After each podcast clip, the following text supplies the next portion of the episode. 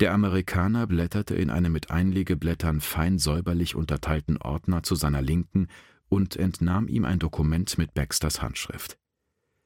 Genau wie Sie. Jedenfalls geht das aus den Unterlagen hervor, mit denen Sie sich auf Ihre aktuelle Stelle beworben haben.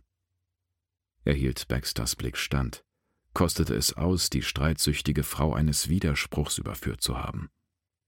Jetzt, da er bewiesen hatte, dass sie in Wirklichkeit denselben Glauben hatte wie er und ihn lediglich hatte provozieren wollen, war seine Welt wieder im Lot. Baxter jedoch guckte so gelangweilt wie zuvor. Ich bin der Überzeugung, dass Menschen im Allgemeinen Idioten sind, fing sie an. Und viele von denen haben die irrige Vorstellung, es gäbe einen Zusammenhang zwischen hirnloser Gutgläubigkeit und einem gefestigten Moralverständnis. Mir ging es eigentlich nur um die Gehaltserhöhung. Sinclair schüttelte angewidert den Kopf, als wollte er seinen Ohren nicht trauen. Dann haben Sie gelogen? Das spricht allerdings auch nicht gerade für ein gefestigtes Moralverständnis und widerlegt Ihr Argument.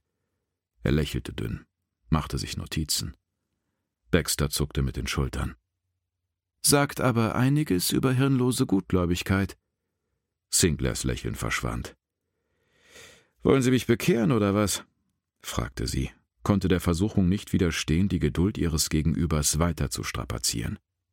Plötzlich sprang Sinclair auf und beugte sich über den Tisch. Ein Mann ist tot, Chief Inspector, brüllte er. Baxter zuckte nicht mit der Wimper.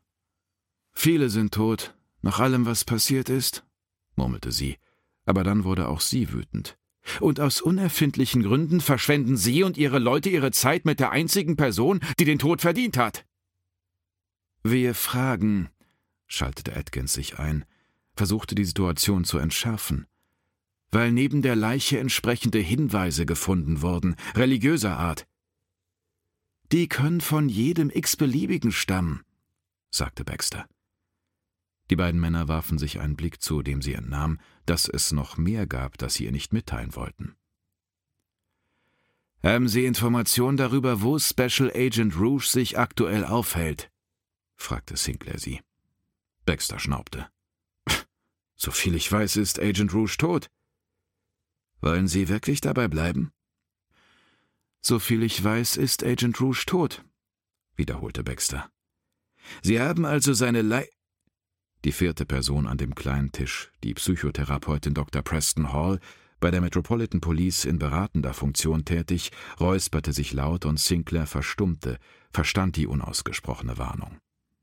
Er lehnte sich zurück und rollte die Augen in Richtung des verspiegelten Fensters.